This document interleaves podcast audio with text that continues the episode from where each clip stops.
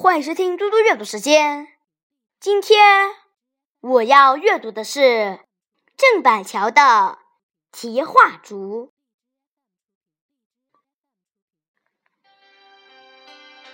《题画竹》，清，郑板桥。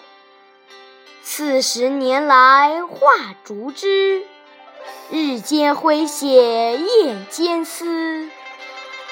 冗繁销尽留清瘦，画到生时是熟识。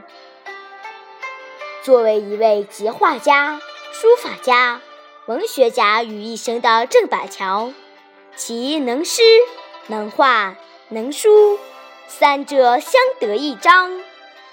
作为喜欢竹子和喜欢画竹的画家。他的题画竹诗自然也少不了。这首诗强调了，只要勤于动脑、精于钻研，就能从各种纷飞的现象中发现事物的真相。用作者的话来说，就是“画到生时是熟时”。同学们，学习又不何尝是这样呢？谢谢大家。明天见。